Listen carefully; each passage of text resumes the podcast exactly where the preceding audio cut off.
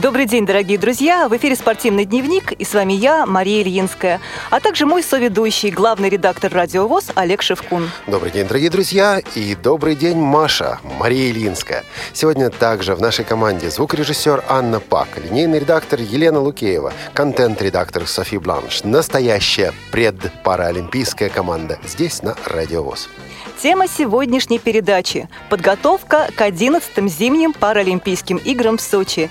И у нас в студии гостья – вице-президент Всероссийского общества слепых, первый вице-президент исполкома международной... Э, первый вице-президент Паралимпийского комитета России, друзья, член исполкома Международной федерации спорта слепых и ПСА Лидия Павловна Абрамова, президент Федерации спорта слепых. Здравствуйте, Лидия Павловна. Добрый день, дорогие слушатели. Лидия Павловна, добро пожаловать в новую эфирную студию «Радио ВОЗ». Очень приятно вас здесь видеть. верить.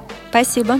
Я хочу также напомнить нашим слушателям, что сегодня прямой эфир. Это значит, что мы ждем также ваши вопросы по телефону 8 499 943 3601 или по скайпу radio.voz. Телефон и скайп будут открыты во второй части нашего эфира после 14.30, но вопросы можно готовить, продумывать уже сейчас, а после 14.30 выходить сюда в прямой эфир на Радио ВОЗ, официальной интернет-радиостанции Всероссийского общества слепых. Лидия Павловна, вот завершились Олимпийские игры в Сочи, и мы стоим на пороге Паралимпиады. Конечно же, волнуемся и ждем результатов от наших ребят. А давайте сейчас немножко вернемся в прошлое и поговорим об истории Паралимпийских игр. Да, спасибо. История Паралимпийских игр начинается с 1960 года, когда в Риме, спустя несколько месяцев после Олимпийских игр, прошли девятые ежегодные международные Сток-Мандельвийские игры – в них э, участвовало 23 страны, и эти игры считаются первыми паралимпийскими играми. С тех пор проводятся Паралимпийские игры в год Олимпийских игр.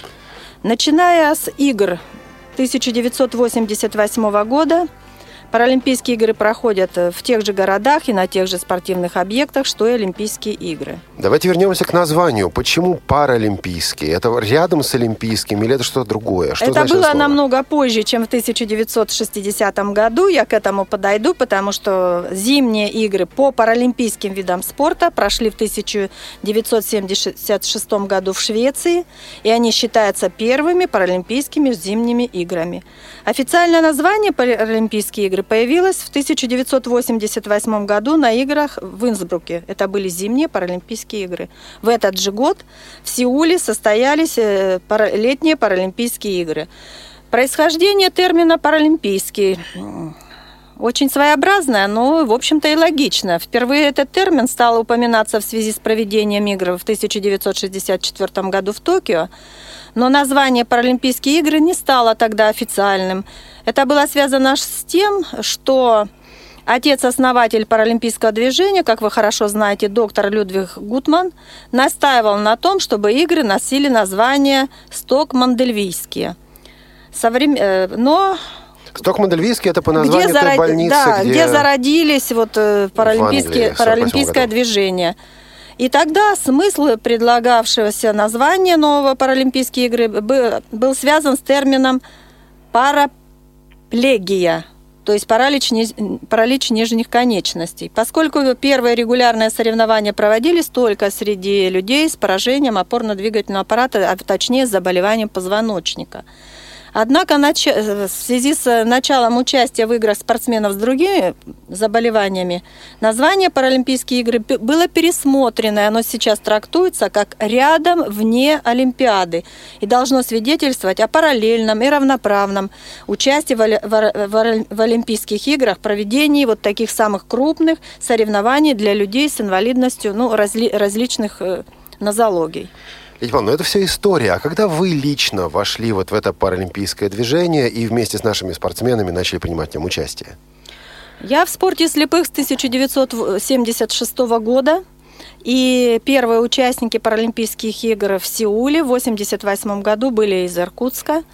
И это символично. Да, да. Они, то есть они были в команде и Я тоже имела какое-то отношение, не скажу, что самое непосредственное отношение, то есть к подготовке нашим спортсменам. Как я уже сказала, в 1988 году спортсмены наши приняли участие вот в Паралимпийских играх. Э, Это впервые было? Вот да, в Паралимпи... До этого они не спортсмены ВОЗ приняли участие в 1988 году в летних Паралимпийских играх в Сеуле. Тогда была сборная команда СССР.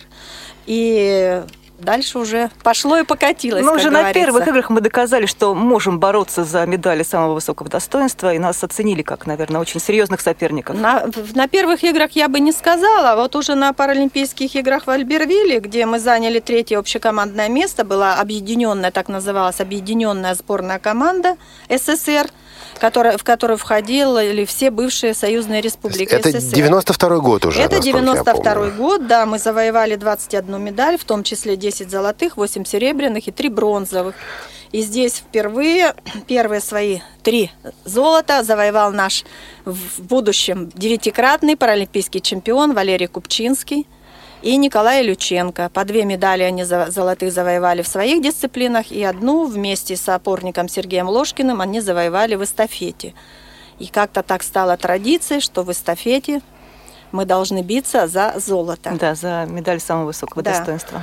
92 год был последним, когда выступала объединенная команда бывшего СССР. Вот в да, в 94 году это уже были спортсмены России, это была уже наша сборная России – что это было? Это было движение вниз по качеству или все-таки российская сборная уже тогда могла себя показать и, в общем, привезла хорошие результаты? Ну, если мы посмотрим э, предыдущие, как я уже сказала, 21 медаль, то сборная России завоевала 30 медалей в Лилихаммере. То есть у нас не был откат назад, но просто изменилась политическая ситуация и межгосударственное такое устройство. Э, и поэтому мы выступили не хуже. Э, я должна сказать, что вот э, история развития паралимпийского движения в России, она берет свое начало и свою основу во Всероссийском обществе слепых. Потому что первые участники Паралимпийских игр это были исключительно спортсмены-инвалиды по зрению. Uh-huh. Первые медали завоевывали наши спортсмены. И первым президентом Паралимпийского комитета был Александр Яковлевич Мувакин, президент ВОЗ. Именно по его инициативе он один был, а, был один, одним из инициаторов создания Паралимпийского комитета России. То есть э, здесь ВОЗ э, неразрывно, спортсмены ВОЗ и участие и победы на Паралимпийских играх связаны с Всероссийским обществом слепых. Это действительно так. Э, скажите, ну вот э, если брать паралимпийское движение в России за последние 20 лет, ведь Паралимпиада неразрывно, ее невозможно отделить от отношения к инвалидам в обществе, отношения к инвалидам в принципе. Вот вам, как человеку, который во всем этом участвовал, приходилось убеждать государственных деятелей, общественное мнение, что, что это реально, что это нужно, что это важно. И вот за эти 20 лет произошло ли какое-то изменение общественного мнения и отношения отношение к инвалидам в принципе, вот в российском обществе, как вы его видите в преломлении через Паралимпиаду? Конечно, произошли большие изменения. Паралимпийский комитет в 2016 году будет отмечать уже свое 20-летие, а в прошлом году мы отметили 25-летие участия в Паралимпийских играх. То есть вот Федерация спорта слепых совместно с Всероссийским обществом слепых 25 лет. Я должна сказать, что за это время мы прошли целую эпоху в развитии спорта инвалидов, в том числе в развитии спорта слепых. Кардинально изменилось отношение вообще к инвалидам, кардинально изменилось отношение к спортсменам-инвалидам. Ну, если мы начинали, когда ВОЗ финансировал практически все расходы, не было подготовки, экипировки, не было ничего. нет, ВОЗ покупал, и я должна сказать, что э, Первые наши паралимпийские чемпионы, я им очень благодарна, они помнят, как Всероссийское общество слепых экипировало их, как покупали шиповки летникам, как покупали спортивные костюмы. То есть, Нет, то есть кроме ВОЗ реально этим никто не занимался? В том-то, в том-то вся и беда. Мы начинали, да. и тогда ну, оплачивались расходы по проезду там, и проживанию, а в общем-то вся подготовка, но это не мудрено, потому что у нас на каждом предприятии в те годы во Всероссийском обществе слепых был как минимум один инструктор по спорту, спорту, где постоянно занимались с нашими незрячими работник, рабочими и специалистами предприятий и, в общем-то, с наших предприятий, с УПП. Поликадры спортивные, да. да. И поэтому сегодня мы полностью профинансированы с э, Министерством спорта. Сегодня профинансирована программа подготовки к Паралимпийским играм в полном объеме. Э, сегодня наши спортсмены и проходят серьезное углубленное медицинское обследование – хорошее медицинское обеспечение, восстановители, медицинские препараты, закуплено норм... Э, хорошее медицинское оборудование. Каждая команда имеет врача, массажиста. Э, нам удалось э, включить в, в приказ Минтруда такую должность и понятие, как сопровождающий. Теперь инвалид первой группы имеет право на сопровождающего при выезде на соревнования. Э, но иногда странные участники ставят условия, допустим, как было в Лондоне, на двух слепых один сопровождающий. Сегодня в Сочи у нас правило по российским законам. Каждый инвалид по зрению первой группы имеет право на сопровождающего.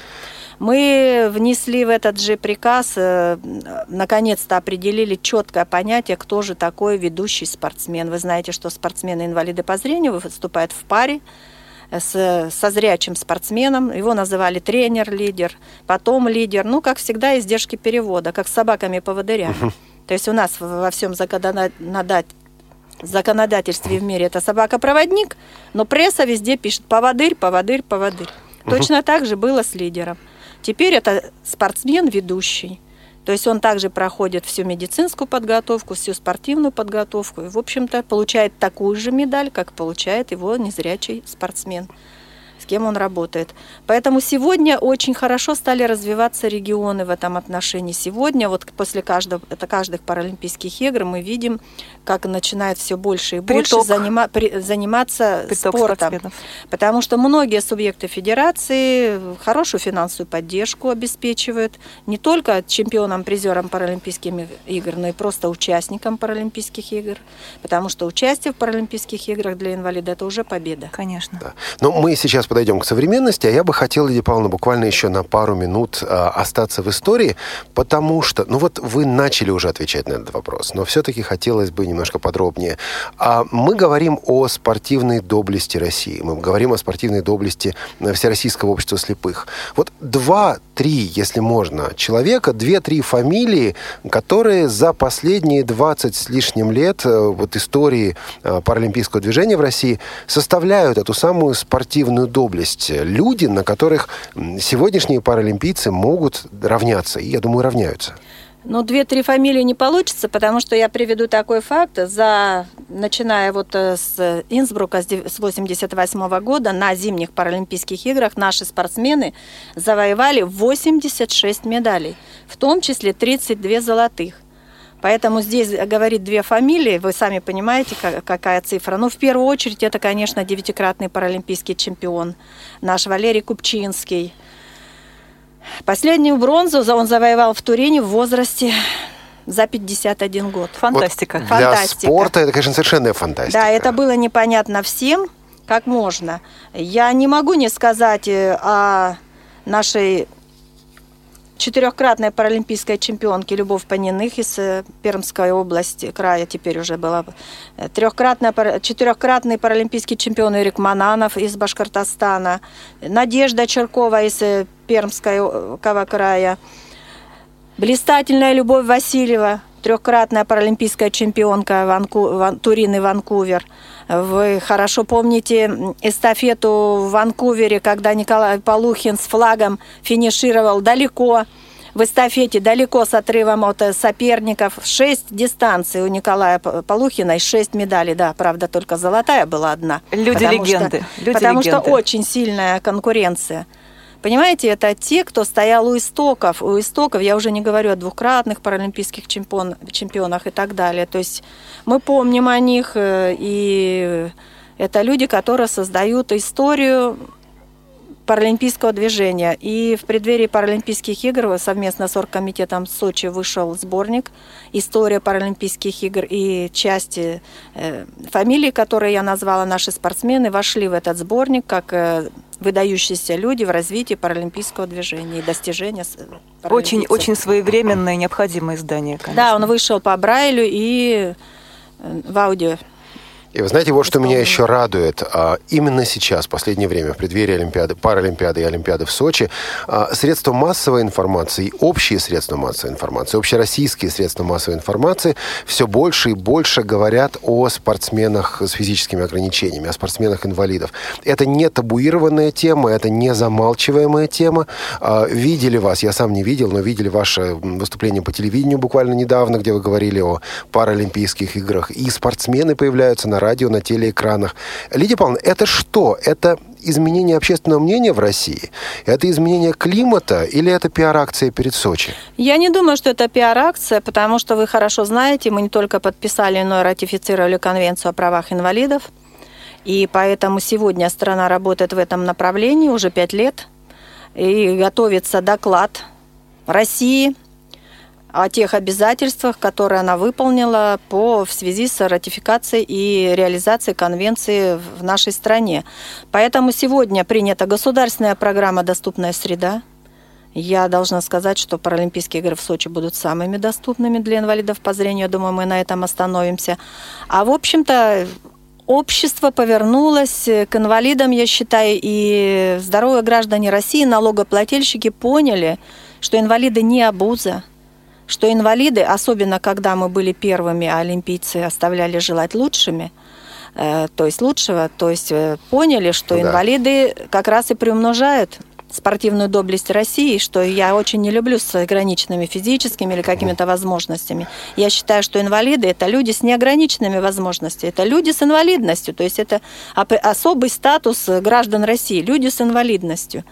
Поэтому сегодня и э, на каждой встрече с президентом России мы ставили один единственный вопрос – недостаточность освещения э, соревнований спортивных. Но поверьте, после каждой, каждой паралимпиады, когда бывает у меня прямой эфир на радио или где-то, масса вопросов, масса вопросов идет, особенно когда наши опорники стали футбол ДЦП чемпионами в Афинах мира. Как звонили болельщики, говорили, господи, да вы хоть научили э, здоровых спортсменов, у нас хоть вселили надежду, что наши футболисты могут побеждать.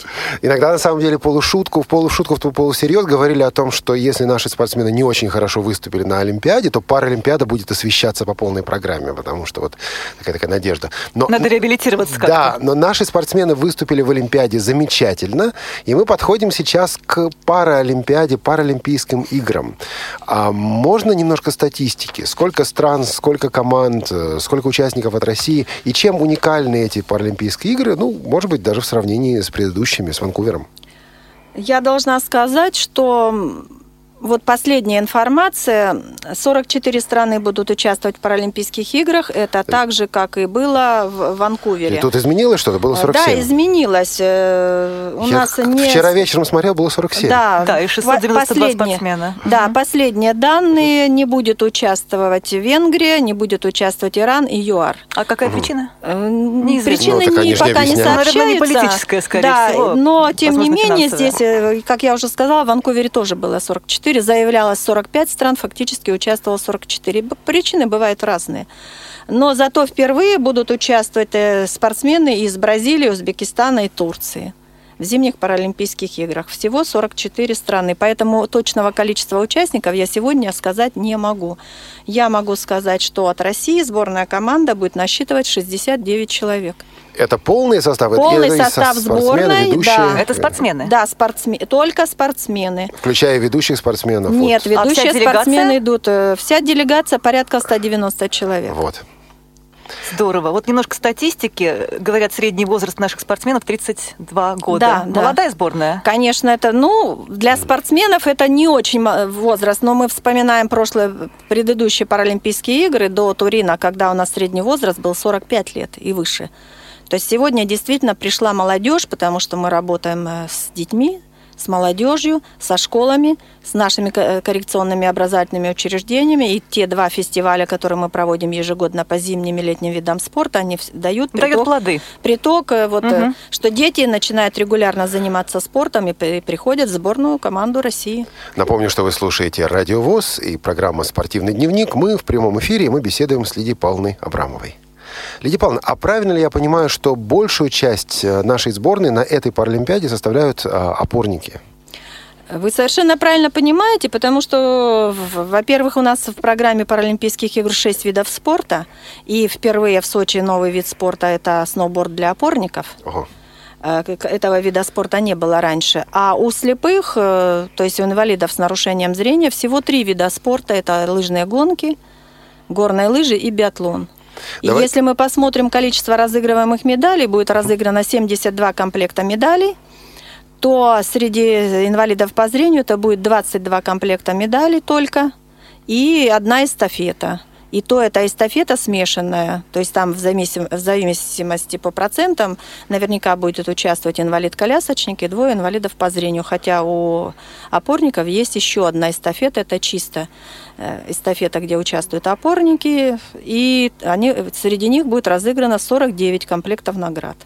Вот, этот, вот это соотношение, что все-таки инвалидов по зрению пока не так много, это системная ситуация Паралимпийских игр? То есть э, это соотношение может меняться в ближайшие годы, допустим, на будущее? Или это нормально, вот так оно и есть, э, просто это отражение некое соотношение людей с инвалидностью в нашем обществе в целом? Дело не в соотношении, дело в, то, в тех видах э, спорта, которые входят в паралимпийскую программу. Нам бы очень хотелось, наконец-то, чтобы в эту паралимпийскую программу по зиме вошли пошли коньки. О, да. да У нас хорошие. И мы проводим, О, да. и, мы, и мы проводим соревнования благодаря вот э, администрации и замгубернатора Челябинской области. В Челябинске уже традиционно ежегодно проходятся кубки, турниры и даже международные соревнования. Но для того, чтобы попасть в программу Паралимпийских игр, э, необходимо достаточно большое количество стран-участников и достаточно большое количество самих участников соревнований. К сожалению, вот пока мы даже не можем внести в э,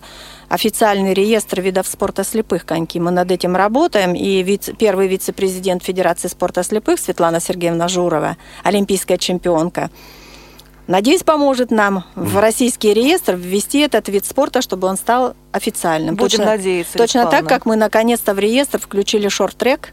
Угу. Ой, простите, шоу-даун. Шоу-даун. Шоу-даун. Да, но пока еще Минюст не зарегистрировал этот приказ. Как только приказ будет зарегистрирован, начнем проводить официальные соревнования по настольному теннису. А этого в регионах очень ждут? Да, конечно, мне звонят и интересуются, потому что вид спорта такой... Интересный, перспективный и доступный и для, инвалидов. Для слепых да, очень реабилитационный. Лидия Павловна, расскажите, пожалуйста, о составе нашей, вот, нашей сборной, именно слепецкой, о наших ребятах.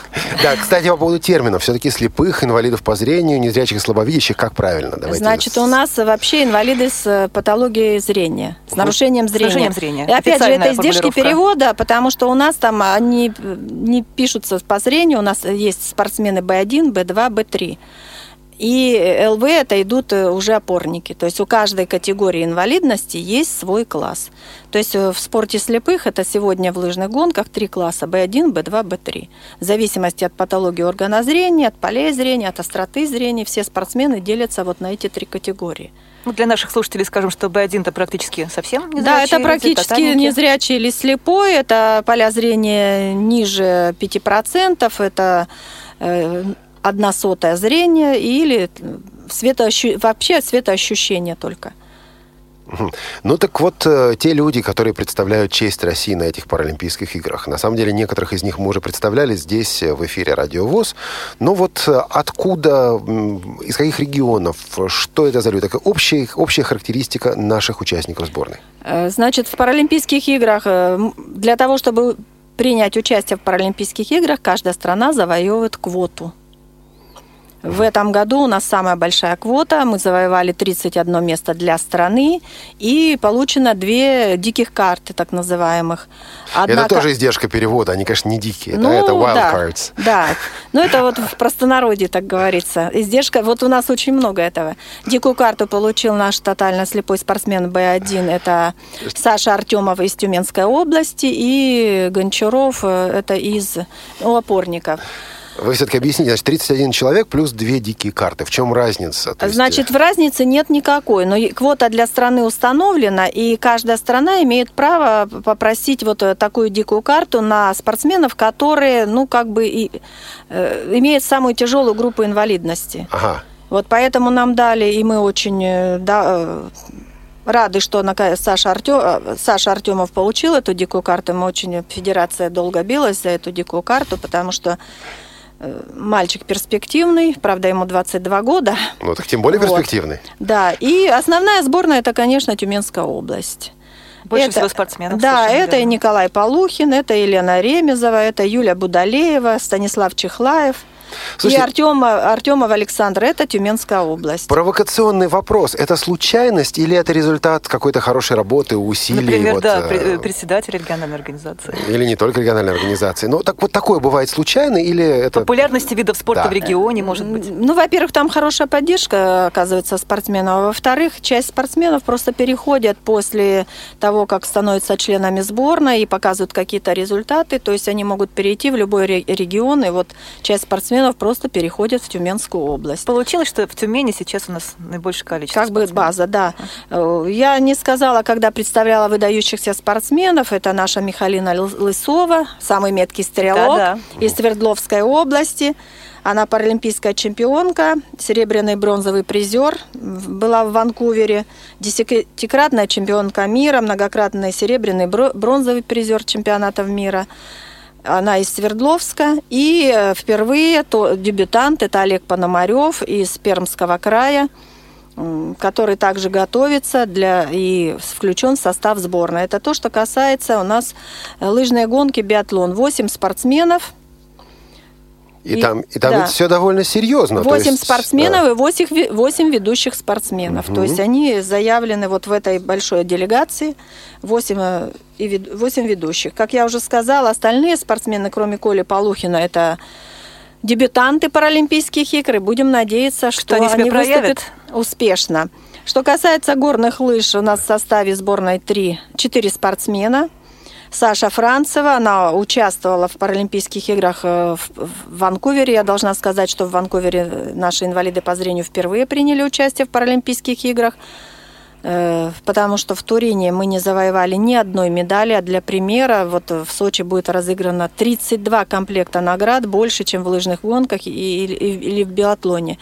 И мы не завоевали ни одной медали. Поэтому мы на, эм, я разозлилась и сказала, к Ванкуверу мы, мы подготовим горнолыжников. Первое участие в, в Паралимпийских играх в Ванкувере. Саша Францева вошла в десятку сильнейших. Сегодня это трехкратная чемпионка мира 2013 года, серебряный бронзовый призер. И она будет представлять, она и Францев Иван представляют э, Московскую область и Камчатский край. А я напоминаю, что сегодня в прямом эфире «Радио ВОЗ» Лидия Павловна Абрамова в специальном выпуске программы «Спортивный дневник». Оставайтесь с нами, мы вернемся буквально через минуту. Вы слушаете «Радио ВОЗ». В следующем Тифлочасе директор по маркетингу британской компании Dolphin Computer Access Стив Беннет. Тема разговора – программный комплекс – для увеличения экрана и речевого... Не, я так не могу. А как, Лен? Ну, как обычно. Тема разговора – программный комплекс для увеличения экрана и речевого сопровождения Супернова. Ну ладно, тогда адрес для вопросов. Тифлочас, собака, радиовоз.ру. Телефон 8499 943 3601. Скайп радио.воз. Наше сообщество facebook.com slash тифлочас истинный британский джентльмен о подлинном британском продукте в среду 26 февраля ровно в 17.00 по Москве. В 13.00 по Лондону. На радио ВОЗ. Радио ВОЗ. Наш адрес в интернете www.radiovoz.ru Звоните нам по телефону 8 499 943 3601 на skype radio.voz Пишите радио собака радиовоз.ру Радио ВОЗ. Мы работаем для вас.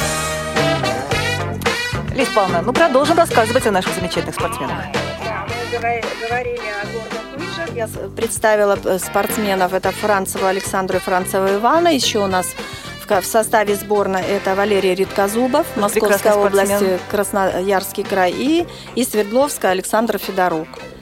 Редкозубов бронзовый призер чемпионата мира 2013 года. Иван Францев тоже чемпион 2013 года, бронзовый призер чемпионата мира. То есть, но ребятам предстоит очень серьезная борьба. Я уже сказала, что 30 комплектов наград в горных лыжах разыгрывается, два комплекта наград разыгрывается э, в сноуборде, но это тоже горные лыжи, поэтому серьезно предстоит борьба. Есть шансы у девушек мы расцениваем, что есть э, не такая серьезная конкуренция.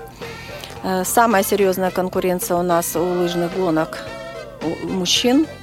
Вы хорошо помните Макивера из Канады, Да, который по-прежнему остается номером один и составляет большую серьезную конкуренцию нашим спортсменам. Очень хорошо подготовились спортсмены из э, Украины, несмотря ни на что. Надеюсь, что они сохранят свою такую хорошую подготовку. Да, мы То есть искренне желаем, чтобы так и было. Серьезная конкуренция, шансы есть в спринте, где на последних соревнованиях наши спортсмены занимали весь пьедестал почета. Но Паралимпийские игры – это Паралимпийские игры. Поэтому мы просто пожелаем нашим ребятам успеха, и пусть удача от них Да, не отвернется. Вот насчет пожелаем успеха, это, конечно, да, но, может быть, неудобный вопрос, но я все же его задам. А вот э, медальный план для наших спортсменов есть? Вот вы должны привести столько-то, столько-то, такие-то требования к вам. Вы знаете, мы вот как чиновники можем планировать все что угодно, но на старты выходят спортсмены. И главная задача, которую ставит Федерация, Всероссийское общество слепых и Паралимпийский комитет России, и Министерство спорта, выступить достойно. Потому что, как я уже сказала, то, что уже наши инвалиды выходят на старты и добились права участия в Паралимпийских играх, это уже подвиг. Конечно, хотелось бы, чтобы как много, можно чаще звучал гимн России и поднимался флаг России. Но это все зависит от ребят. Мы постарались сделать все возможное. Работали тренеры, врачи, массажисты, специалисты, чтобы ребята как можно лучше подготовились к Паралимпийским играм. Сейчас они на заключительном этапе, на заключительных сборах в Австрии. Мы опробировали эту э, модель еще в 2013 году, когда из Австрии они приехали на тестовые соревнования и на этапы Кубка мира в Сочи. И выступили очень хорошо, то есть были в лидерах э, турнирной таблицы, и мы поняли, что эта модель хорошо работает, чтобы ребята прилетают они 28 февраля, то есть здесь они проходят допинг-контроль, это сейчас очень серьезно, экипируются и, вылетают э, на Паралимпийские игры. Первого числа, да? Напряженный график. Да, график напряженный. График очень напряженный. Э, Проходит там э, сбор, проходят еще тренировочные тренировки, акклиматизация. И 6, 6 марта у нас будет поднятие флага представления России, а 7 соревнования и открытие Паралимпийских 7 игр. же соревнования. 7 марта, да. А про открытие, про открытие, Лидия Павловна. Про открытие это вообще большой секрет. Я могу сказать единственное, что они не будут такими же идентичными совершенно, как открытие и закрытие Олимпийских игр. Допустим, в Лондоне ни, даже ни одно средство информации не знало, что же будет на открытии или на закрытии.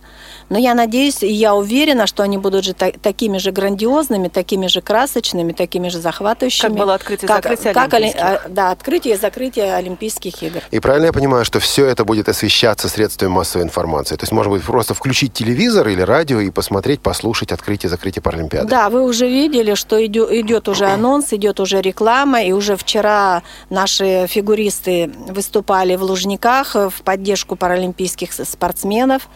То есть они только приехали и сразу из аэропорта уехали в Лужники. То есть идет э, приятно, когда еще до Паралимпийских игр э, наша Россия узнает о своих героях. Конечно, здорово. Лидия Павловна, а вот вернемся к вопросу доступной среды. Что там в Сочи? Готовы или не готовы? Как вы, что вы же знаете, что там должно быть. Вы знаете, я должна сказать, что я считаю, что наши Паралимпийские игры будут самыми доступными в истории паралимпийского движения. Э, Я работаю в группе по доступной среде, и достаточно много сделано. Ну, во-первых, э, тактильная разметка. Во-вторых, оборудованы по- подземные наземные пешеходные переходы. В-третьих, озвучены все светофоры. Э, Город Сочи своеобразный рельеф, там очень э, неровно. О, да. Это мягко, Дорога, сказ- это мягко сказать, сказано. Вот. э, Впервые город заговорит на двух языках. Сочи заговорит на русском и на английском языке. Все, все 556 единиц транспорта будут оборудованы системой радиоинформирования и ориентирования. И э, не только жители, инвалиды по зрению Сочи, но и гости нашей Паралимпиады получат абонентские устройства, чтобы смогли воспользоваться транспортом. Э, Аудиогиды по городу сделаны. Художественный музей, э, аудиогид по художественному музею, это необыкновенно, потому что э, полюбившуюся картину можно набрать, нажать кнопочку, и тебе расскажут все, что там расположено. Создан интерактивный зал. Э, Очень примечательно, что экскурсоводом там работает наш инвалид по зрению, где можно посмотреть на огромной сфере про- проекцию, и можно любой музей мира, а самое главное, столицы всех пара- паралимпийских, олимпийских игр.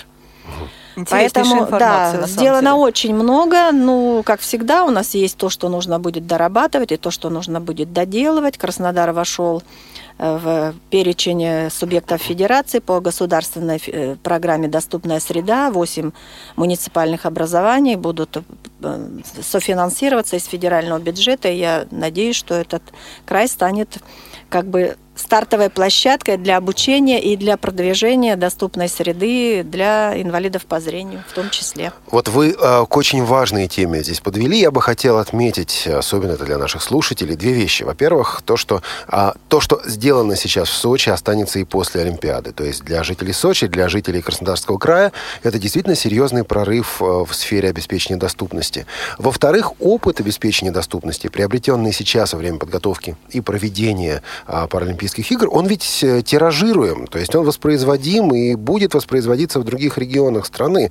То есть от этих Олимпийских игр, от а, игр, от этой доступности выиграют э, все незрячие, слабовидящие и другие люди с э, какими-то физическими ограничениями по всей России. Действительно ли это так? Можно ли вот это утверждать? Я думаю, что это совершенно точно, потому что я скажу, когда мы говорящий город внедряли, заинтересовались колясочники. Мы, у нас тоже есть проблемы с посадкой в транспорт. Мы доработали эту систему, и теперь водитель, ну, во-первых, датчики устанавливаются на заводах, автопроизводителях сразу, автобусы уже укомплектованы нашим оборудованием приходят, и мы там доработали, теперь загораются две лампочки. Одна это опорник ждет колясочник, вторая это инвалид по зрению. Но, как всегда, существует человеческий фактор. Ну, а куда же без него? Наш председатель местной организации м, ГАНЭ, она принимала все 556 автобусов ночью в дождь. Лично? Лично, и на каждый подписывала акт. Золотую медаль надо Да, дать. и ка- а когда вышли на... Мы выезжали неоднократно с Министерством труда, то есть э, вот с с директором департамента по делам инвалидам Григорием Григорьевичем э, Лекаревым, с Министерством соцзащиты Краснодарского края. Сбой в чем? Водитель не выставляет номер маршрута, на котором он сегодня работает. Остается вчерашний, допустим.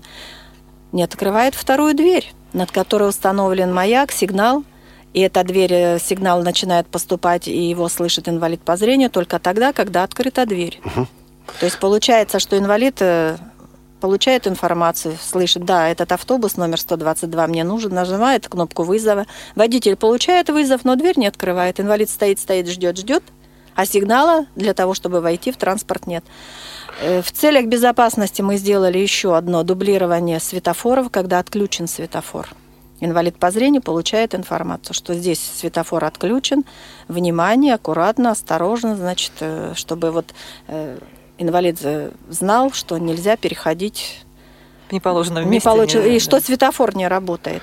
Но видите, то, то, о чем мы говорили в связи с э, неоткры- неоткрывшимися дверьми и так далее, это частные такие проблемы, но системные задачи решаются. А дальше уже можно вот постепенно разруливать, и это человеческий фактор. Учить водителей. Конечно, Да, а и как мы- же? а, да, на последнем оргкомитете по транспорту, который проводил замминистра транспорта России, как раз и было записано поручение проведения инструктажа с водителями. А по поводу системы, вы правильно сказали, ведь в, каса- СРК уже почти два года установлена система «Говорящий город». И, как мне, я получила официальный отзыв, слушатели пользуются и, в общем-то, достаточно хорошо оценивают. Тем более, что мы имеем в наших коллективах, в нашем коллективе специалистов, которые разрабатывают приложение к смартфону. И в будущем информация вот, по говорящему городу, она планируется, чтобы мы завели ее на смартфон.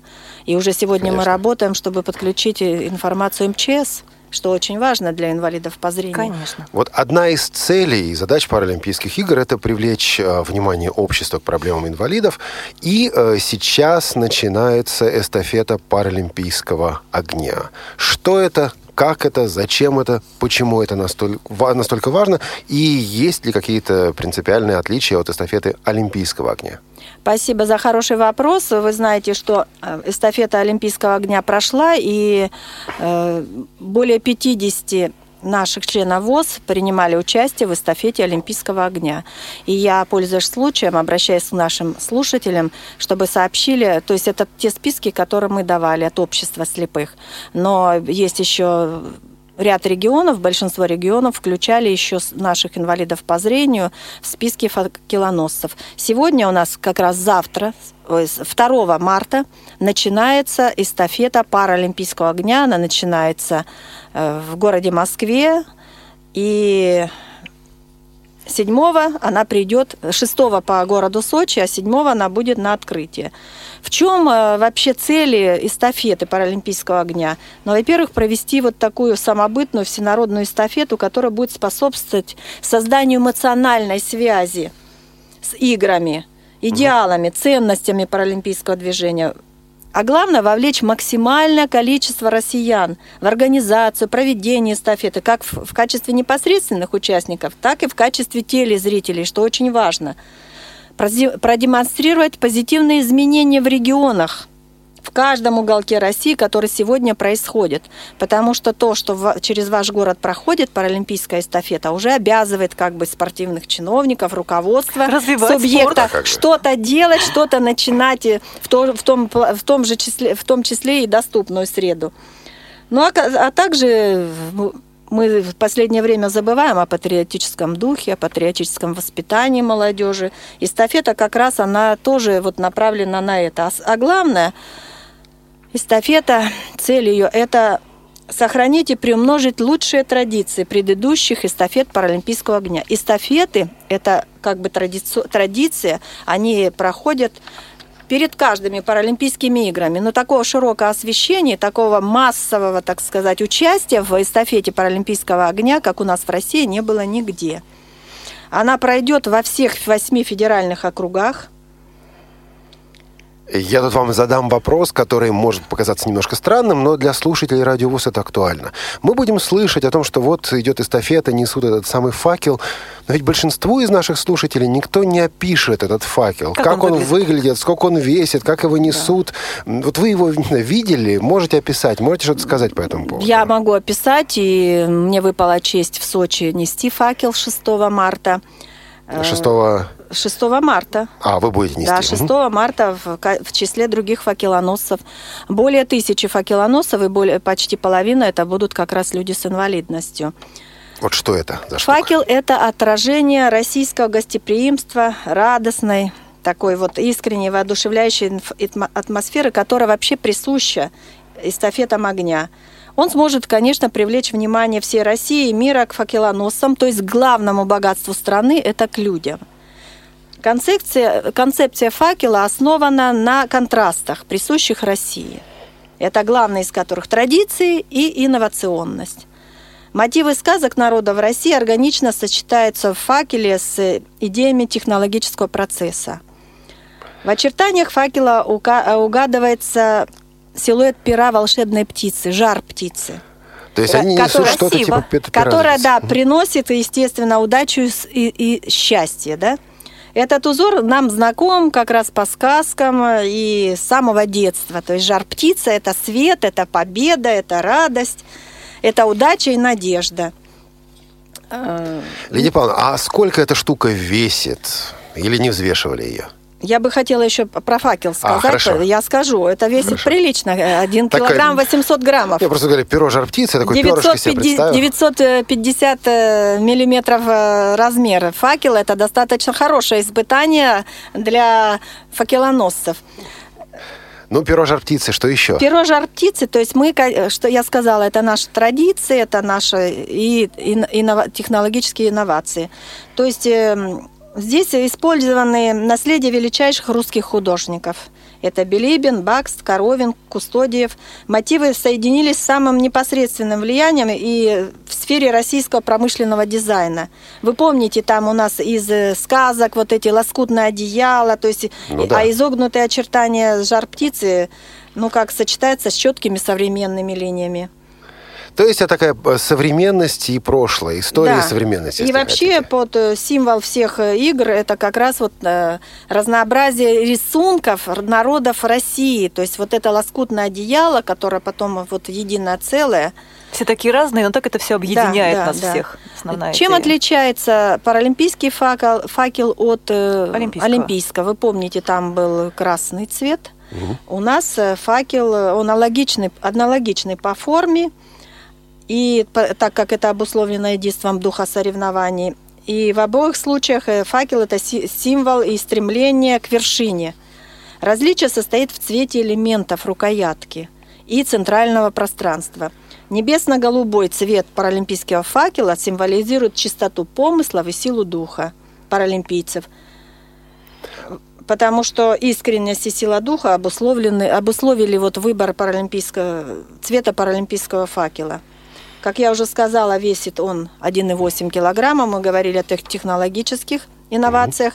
Центр тяжести рассчитан и подобран для максимального удобства факела во время бега. Высота 950 миллиметров, ширина 145 миллиметров, толщина 55 миллиметров. Каждый факелоносец сколько с этим факелом проходит? Э, 200-300 метров. И То есть зависит дальше. в, раз- в разном регионе, там количество, условия и так далее. Да, э, факел может э, выкупить каждый факелоносец себе на память. Это будет, наверное, прекрасный сувенир и память. Да. Да. А вот, кстати, интересно, э, вряд ли, но все-таки, тотально незрячие люди есть среди факелоносцев? Э, Тотально незрячие люди бегут с сопровождающим. То есть это есть? То есть волонтеры будут сопровождать по дистанции наших инвалидов по зрению. Как это бывает в легкой атлетике, просто Да, рядом да, бежит. как в легкой атлетике. Да. А раз уж мы говорили, заговорили о символике Паралимпиады, вот вы говорили о факеле, есть ли что-то еще в Паралимпийских играх вообще и в Паралимпийских играх в Сочи, в частности, э, из символики, о чем должны знать наши слушатели? Вот э, символы Талисманы, Паралимпийских наверное? талисманы, да. Ну, талисманы, я думаю, надеюсь, знает уже весь мир. Это лучик и снежинка, очень симпатичные. Э, талисманы Паралимпийских игр, это как раз голубой, это как раз вот чистота помыслов, о чем мы говорили, это перекликается с факелом. А лучик это солнце, это радость, это очень такие обаятельные персонажи. Я думаю, что они уже полюбились россиянам, а участникам э, Паралимпийских игр из других стран они просто увезут их с собой. Здорово. Здорово. Ну, я надеюсь, что после Паралимпийских игр мы еще встретимся для того, чтобы подвести итоги. Встретимся и с вами, и с нашими спортсменами. Но давайте с паралимпийских вершин спустимся на нашу землю. Потому что в конце этой передачи мы хотели хоть немного поговорить о том, где рождаются наши паралимпийские резервы. Вот люди, которые едут в Сочи, ну, это уже свершение. Сам, сам факт, что они едут в Сочи, участвуют в Паралимпийских играх, это свершение. А вот э, спортивное движение среди незрячих и слабовидящих людей в России сегодня. Как вы оцениваете его состояние? Как с спортивным движением в регионах, среди школьников, среди студентов, среди э, рабочих? И вот этот путь, э, как, Как действует человек система да, привлечения? может а, начать от, вот элементарного и дойти, может быть, до олимпийских, паралимпийских Да, рекордов. привлечение к занятиям спортом. Э, Вы знаете, вот в прошлом году Федерация спорта слепых отмечала свое 55-летие. Мы выпустили буклет о детско-юношеском спорте. И, естественно, резерв. Мы столкнулись еще в Сиднее, когда у нас была очень возрастная команда, и резерва не было совершенно. Вот. То есть мы не знали, кто же поедет на следующие Паралимпийские игры, и мы начали активизировать работу со школами-интернатами, ну, как теперь говорят, с коррекционными образовательными учреждениями третьего-четвертого вида. На сегодняшний день у нас есть э, хорошие контакты с 78 восьмию школами-интернатами. И ежегодно Федерация совместно с Всероссийским обществом слепых проводит зимний и летний фестиваль школьников. В прошлом году на фестивале, в фестивале принято, приняло участие более 650 участников из 59 коррекционных образовательных учреждений. И вы знаете, когда дети, я вот э, запомнила Оренбургскую команду, когда несколько лет назад они приехали на фестиваль по летним видам спорта, и дети подошли и сказали, мы ничего не выиграли, и, а с ними учитель физкультуры. Но мы будем весь год тренироваться, чтобы в следующем году обязательно завоевать медали. Вот это мотивация. Да. Я считаю, что вот это главное. И очень часто дети, когда приезжают, говорят, я целый год тренировался, чтобы приехать и победить. Есть у нас уникальный пловец Сережа, Сережа Подьячев из Волгограда, из Волгоградской области. Когда по просьбе спорткомитета мы его приняли вне конкурса, когда ему было 6 лет. Надо же. И вот он в прошлом году говорит, наконец-то я завоевал свою заслуженную золотую медаль. Он завоевал э, не одну золотую медаль. А до этого, ну, медаль Федерации вручали. То есть он э, вот уже, уже столько лет занимается спортом регулярно. Ведь самая главная задача, наверное, Паралимпийские игры, это да, это спорт высших достижений. А наша самая главная задача, ведь мы хорошо знаем закон о соцзащите инвалидов, где четко прописано, физкультурно-оздоровительные мероприятия и спорт являются одним из направлений реабилитации. И уже наукой доказано, и жизнь доказала, что спорт является самым эффективным средством реабилитации инвалидов, в частности, инвалидов по зрению. Лиза Павловна, а как обстоит дело с подготовкой тренерского состава сейчас? С тренерами, как? С тренеры-энтузиасты. Как приходят знаете. люди к работе Мы хорошо помним Петра Захаровича Буйлова, который пришел с УПП, который много лет да, работал на энтузиазме. Сегодня те тренеры, которые добиваются хороших результатов, они у нас мотивированы в том числе и заработной плате, платой в Центре спортивной подготовки. К сожалению, мы испытываем дефицит тренеров. К сожалению, наши учебные заведения готовят мало специалистов, особенно по таким специфическим видам спорта, как, допустим, голбол, которого нет в большом в спорте. Поэтому нужны квалифицированные тренеры, специалисты. Но я должна сказать, э, наши, наши ветераны, которые в строю, это и, как я уже сказала, Петр Захарович Буйлов и Игорь Львович Тверяков. Тверяков. Они доказали возможность наших спортсменов э, не только соревноваться, но и побеждать, и становиться призерами и во главе мирового спорта инвалидов. Э, есть у нас и другие виды спорта. Мы хорошо знаем Ислама Исрапиловича Ибрагимова. Ибрагимова. у нас на радио Да, который, да, частый гость на радио, который готовит нашу э, сборную команду под дзюдо. У нас достаточно хорошие результаты. И я хочу сказать, что он в школе-интернате в Московском да. сейчас просто самыми маленькими детишками занимается ОФП в том числе. Вот да. это работа тренеров.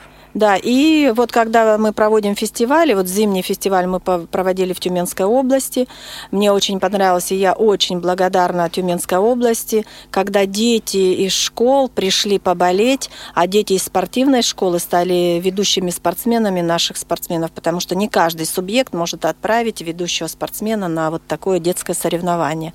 И это вот как раз э, то, что вы знаете, когда расставались э, ведущие и наши спортсмены, ну, девочки плакали, обнимались, то есть сказали, что мы стали за это время друзьями.